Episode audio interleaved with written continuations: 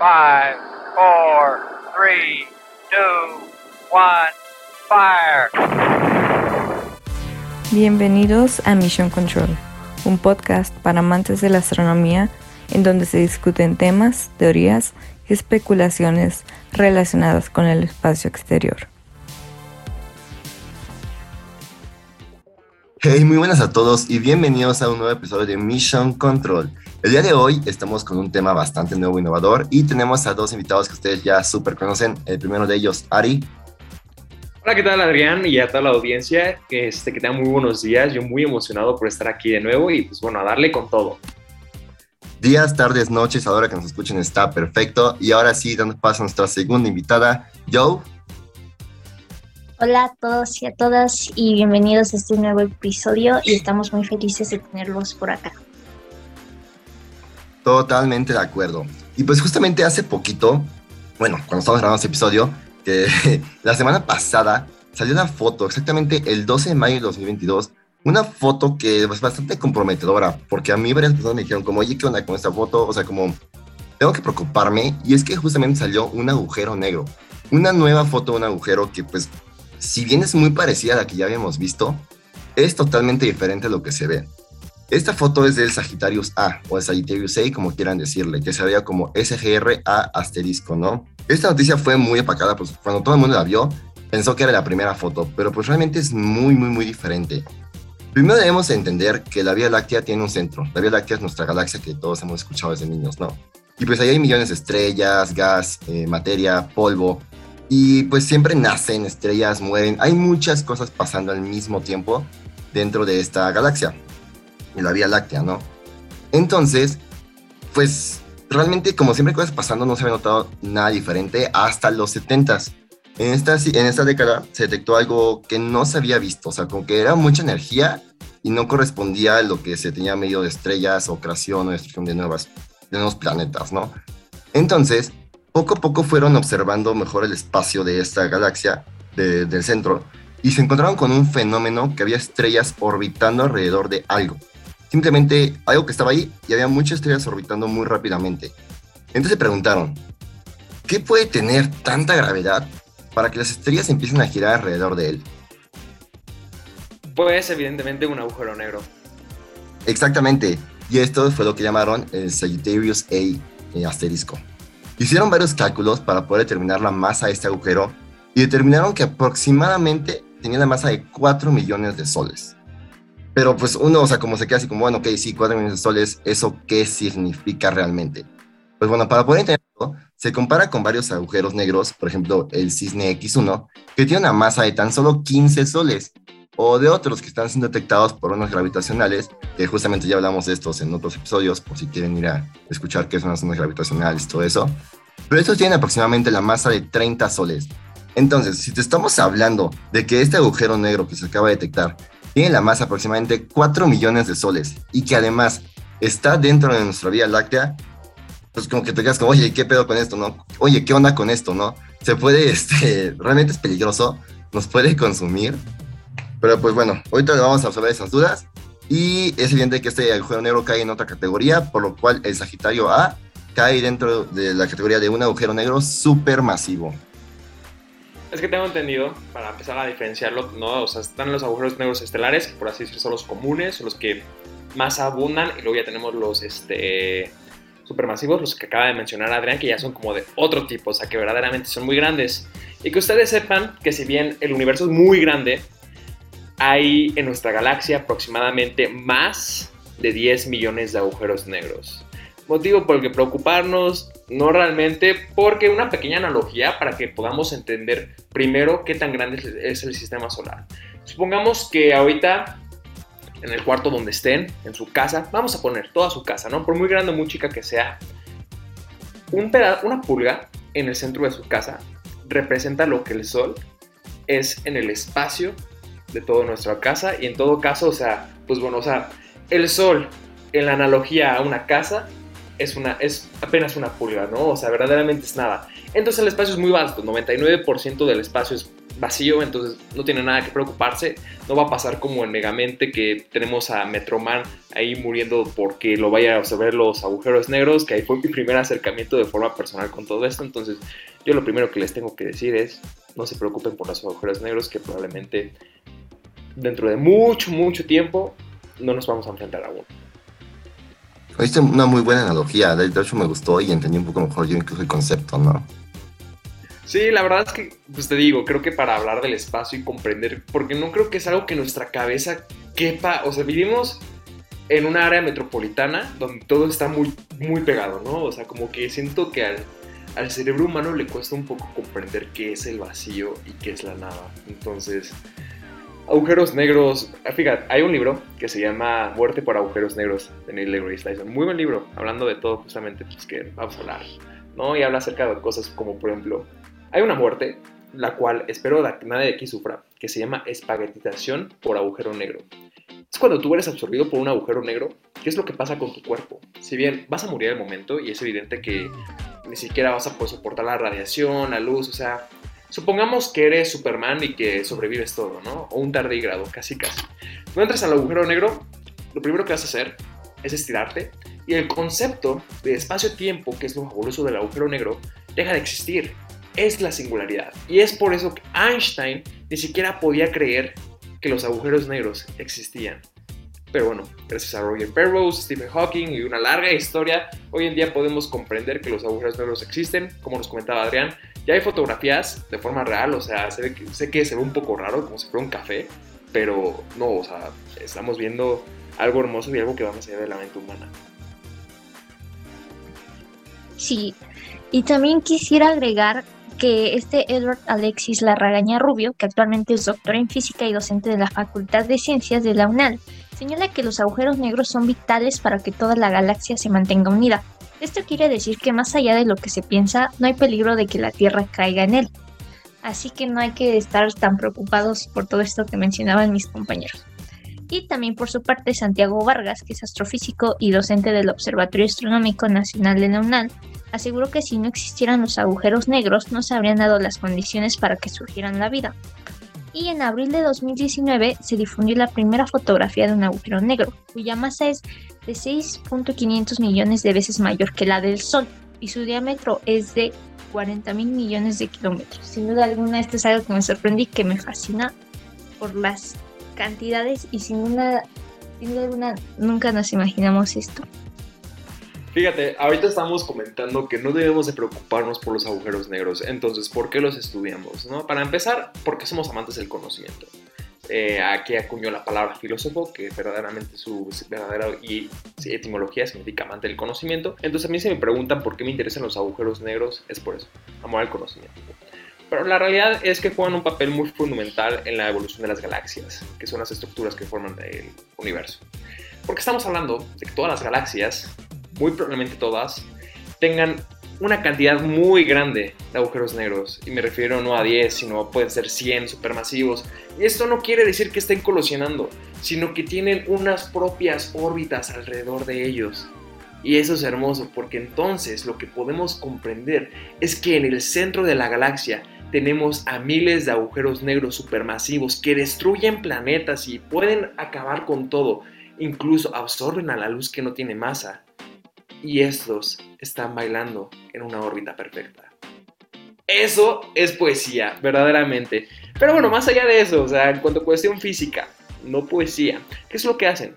También, si llegan a chocar, que no lo descarto, sucede, es muy común, pueden generar ondas gravitacionales, que solo hay dos cosas, les voy a comentar, que pueden superar la velocidad, eh, la velocidad de la luz. Bueno, nada, más bien alcanzar la velocidad de la luz. Una es la luz y otra las ondas este, gravitacionales, porque no tienen masa. Entonces, chocan los agujeros negros, generan como si fuera el universo una tela, un gran desvío que incluso hoy en día con este, instrumentos astronómicos como el, Departamento de Investigación del LIGO, que es justamente un eh, observatorio que detecta estas ondas gravitacionales, pues puede detectar, ¿sabes qué? Ocurrió esto, nos acaba de atravesar, no es que nos haga nada, pero nos puede indicar, ah, probablemente una, una colisión de este lado. Sí, justo. O sea, de hecho, a ver si se puede en la edición poner el sonido de un agujero negro. Si es que se puede, lo escucharán aquí. Y pues justo así suena justamente lo que estaba mencionando Ari, el sonido de las zonas gravitacionales de dos agujeros negros que están girando juntamente para antes de colisionar. Y pues bueno, esto nos tiene como muchas, como muchas posibilidades, ¿no? Porque se puede estudiar de muchas maneras. Pero pues lo importante aquí es de que justamente los agujeros negros no son eh, bestias devoramundos. Estos pueden como, bueno, esos se llaman quasares y esos sí pueden realmente devorar cosas, pero los negros comunes que estamos hablando ahorita realmente no. Simplemente mantienen todo orbitando como estrellas, o sea, como estrellas, planetas, lo que se encuentren a su alrededor. Pero, o sea, está girando ahí a una velocidad tan grande que se quedan ahí por billones de años y pues al final casi nunca se los comen, o sea, no son muy eficientes en este tipo de absorber cosas. Por lo que realmente no tenemos nada que preocuparnos, a menos que planeemos vivir unos trillones de años, pero pues bueno, además algo muy importante es de que las fotos que se están tomando nos dan mucha más información de lo que estamos, o sea, de lo que realmente entendemos nosotros como seres humanos sin ser astrofísicos. Eh, estas fotos nos pueden revelar bastantes cosas de la teoría de relatividad, de la, teoría de la relatividad cuántica. O sea, justamente como todos sabemos, tenemos que unificar la teoría de la relatividad general con el mundo cuántico porque de momento no hace sentido, pero a gran escala, la relatividad general eh, nos puede explicar muchas cosas. Y justamente en estos tipos de imágenes de agujeros negros, están buscando si algo que no cuadre. Están viendo si realmente el agujero negro, que es una cosa súper masiva, nos puede decir que estamos mal. Y lamentablemente, o sea, eso sería algo muy bueno, porque si nos dice que estamos mal, ya tenemos como un camino por donde ir buscando para poder unificar la teoría del todo, que justamente hablamos en un episodio pasado de teoría de cuerdas. Entonces, estamos buscando la gran teoría, ¿no? Y se están buscando fallas. Y porque si encuentras una falla, ya sabes por dónde ir. Y lamentablemente esta foto no es el ejemplo. O sea, aquí todo cuadra perfectamente según Einstein y Kerr y pues todos los que tienen algún pasado con la teoría de la relatividad. Porque pues sigue cuadrando a la perfección, ¿no? O sea, como sigue correspondiendo a los modelos actuales. Por lo cual no hay nada nuevo. Bueno, hay algo nuevo que se ha mencionado al final del episodio, pero justamente no. Aquí no hay marco para más teoría. Pues fíjate, comentando un poco más acerca de todo esto, eh, una gran pregunta que yo creo que también nos debemos hacer es, entonces, si no nos o sea, ¿qué, ¿qué, pasa con los agujeros negros? O sea, ¿en qué momento más allá de todo esto van a tener una importancia con respecto a nuestras vidas? Y no es que nosotros vivamos mucho, vivimos una media de 77 años en México, pero, y lo he comentado creo que ya en dos ocasiones en este programa, ¿qué es lo que va a pasar en el futuro del universo? Nuestra estrella va a explotar, nuestro planeta va a morir, y como nuestra estrella no es muy grande, no va a ser un agujero negro. O sea, no hay que preocuparnos que nuestra propia estrella nos vaya a comer como un agujero negro. Nos va a comer cuando se empiece a inflar y se haga una gigante roja, pero eso es punto y aparte. Entonces, ¿qué es lo que va a pasar? Dentro de trillones de trillones de años, poco a poco, el universo se va a hacer más grande. Por ende, va a haber más espacio y la materia se va a tener que distribuir más. Eso quiere decir que va a ser más complicado generar nuevas estrellas. ¿Por qué? Porque para generar estrellas que requerimos polvo y el polvo va a estar más separado. Entonces dejaremos de tener formaciones y sistemas solares y en algún punto, eventualmente, el universo serán solo agujeros negros. Y estos, debido a que tienen un horizonte de sucesos que genera emisiones de partículas, dentro de mucho, mucho tiempo, van a desaparecer. Y el fin del universo será agujeros negros desapareciendo y, por ende, ya no habrá materia en este universo. Eso también es poético, pero un poco poético, ya más terrorífico. Y justo ahorita que hablas de la poesía, justamente me la frase, ¿no? De que somos el polvo estrella venimos, justamente, y tiene varias connotaciones incluso con la religión, ¿no? Polvo eres y polvo te convertirás, entonces justamente de ahí viene todo. Desde analogías de frases poéticas, pues de esa frase, porque Gary tiene mucha razón que acaba de mencionar. Y también quisiera agregar que este 12 de mayo de 2022 es un día sin duda alguna muy importante para la historia, ya que se ha hecho pública la primera imagen directa y real del agujero negro supermasivo del centro de nuestra galaxia, la Vía Láctea. Sin embargo, no se trata de la primera foto de uno de estos gigantes negros con tal poder de atracción que ni la luz puede escapar a su influjo.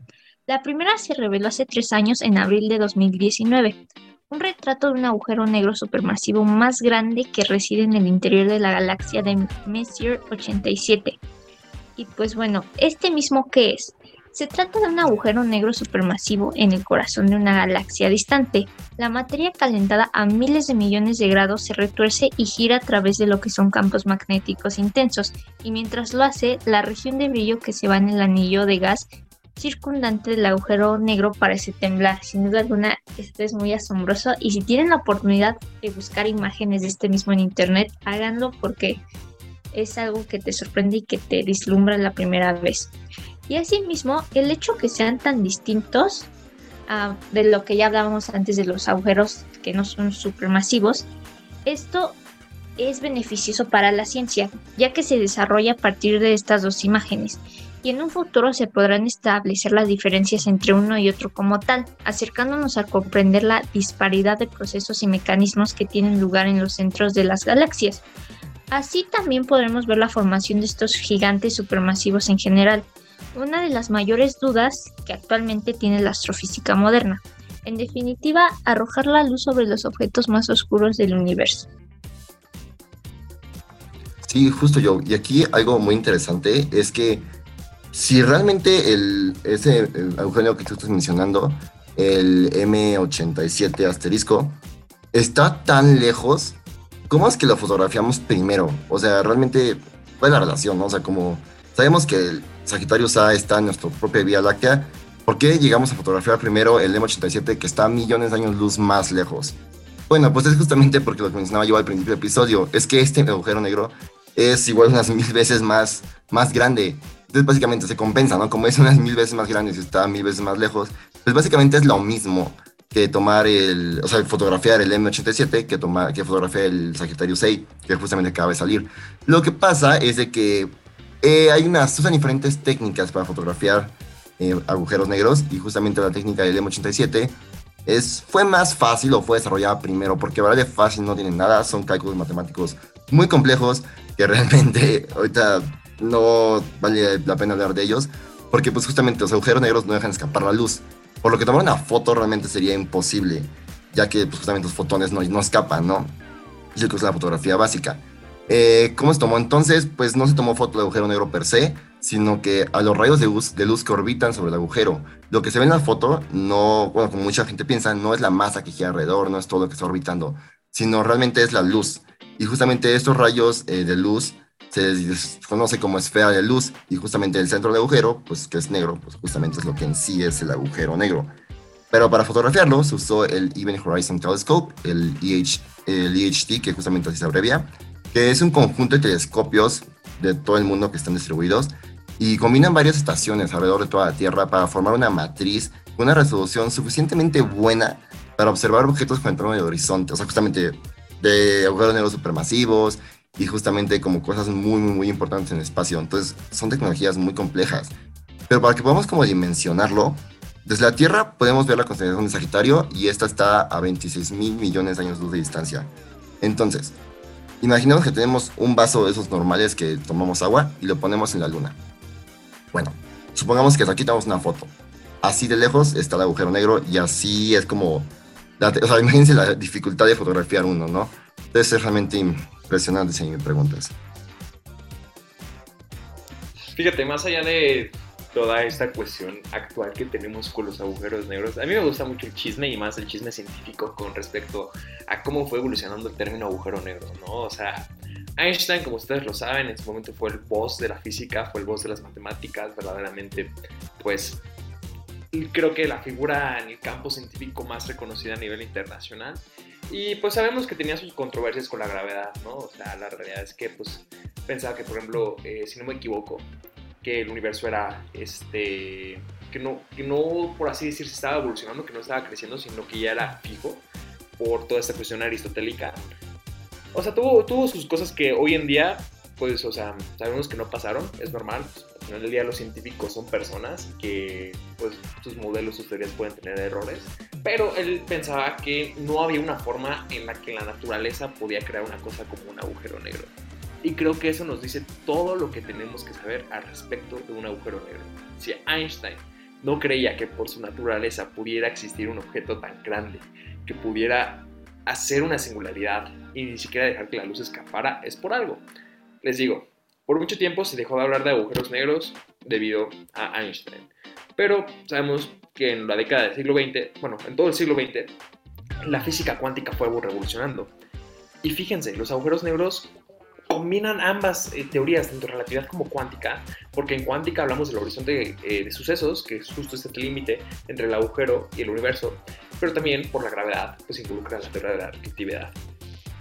Como ya les había comentado de forma muy breve, llega este científico, Roger Penrose, que acaba de ganar un Nobel como hace tres años justamente por todo su teorema en colaboración con otros científicos. Y pues bueno, Penrose inspira de cierta forma a Hawking y si han visto la teoría del todo habrán visto esta parte que a mí me gusta mucho eh, en donde ahora Hawking pues toma todo este concepto de la singularidad y lo toma como su campo de estudio y evoluciona toda la cuestión teórica con respecto al agujero negro. Y cuando hablamos de por qué son tan importantes las fotografías que se nos han sido reveladas, este par en particular, la de el M87 asterisco, asterisco y Sagittarius A, es porque al finalmente, es decir, es como, wow, es verdad, o sea, no, no, es, no, no son los papás, casi, casi, no, o sea, sí existe, está allá afuera y hay muchos como eso. Y les digo, es la importancia, porque ya es decir, no es una teoría, es una realidad. Existen y están allá afuera. Entonces, de ahí viene también la importancia tanto de cómo tomar esas fotografías, como también del hecho de decir por toda la cuestión científica del siglo XX e inicios del siglo XXI, pues es que estas fotografías son tan importantes. O sea, no es como un descubrimiento de una galaxia más, ¿no? O sea, es algo que no había precedentes. Y totalmente, Ari, estoy muy impresionado por todo lo que nos acabas de comentar. Y pues justamente ya como, ¿cuál es la noticia? Ya les comenté que realmente no se descubrió una falla en la relatividad, pero algo que sí es muy importante eh, es que justamente tiene un ángulo de rotación muy distinto al de la Tierra y no sabemos realmente qué es. ¿A qué me refiero con un ángulo de rotación distinto? Bueno, pues imaginemos que tenemos en una mesa un lápiz y lo hacemos girar, o sea, este va a girar en un eje. Y ahora supongamos que en el centro de ese eje le ponemos como una cruz con otro lápiz, como la de Dios, hace cuenta que le pones otra cruz alrededor, y cada quien lo giras, como lo giras en su propio ángulo. Pueden girar totalmente de maneras diferentes, ¿no? O sea, no giran en el mismo sentido. Pues justamente eso es lo que se acaba de descubrir en esta foto de agujero negro. O sea, como están girando en ejes diferentes.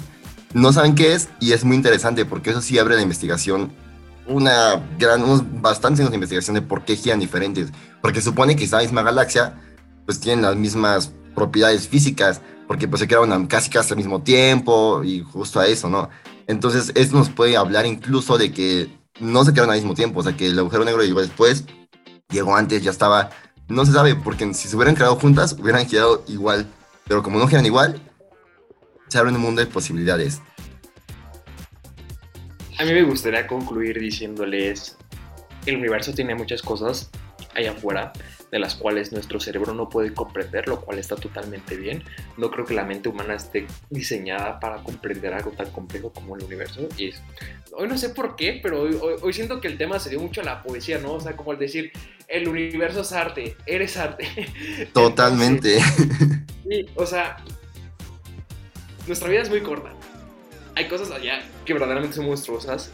Que les quiero asegurar que jamás en su vida espero que se encuentren a un agujero negro tanto de forma colectiva como pues, se acaba el mundo, como a lo mejor si son astronautas y están allá afuera, o sea, lo peor que les podría pasar porque la espagatización, este tipo de muerte, la entrada al agujero negro, no creo que la quieran experimentar. Entonces, sigan aprendiendo los secretos que el universo tiene allá afuera y si no los podemos comprender, está bien. Es lo bonito. Y justo, y complementando tu idea, Ari, de que estamos muy filosóficos, la frase para cerrar el episodio de hoy es justamente de Albert Einstein y dice, el mundo que hemos creado es un proceso de nuestro pensamiento. No se puede cambiar sin cambiar nuestra forma de pensar. Einstein. Esto fue Mission Control. Escucha en exclusiva por Frecuencias M y plataformas digitales. Síguenos en Instagram y Facebook como arroba Control Podcast. Hasta la próxima.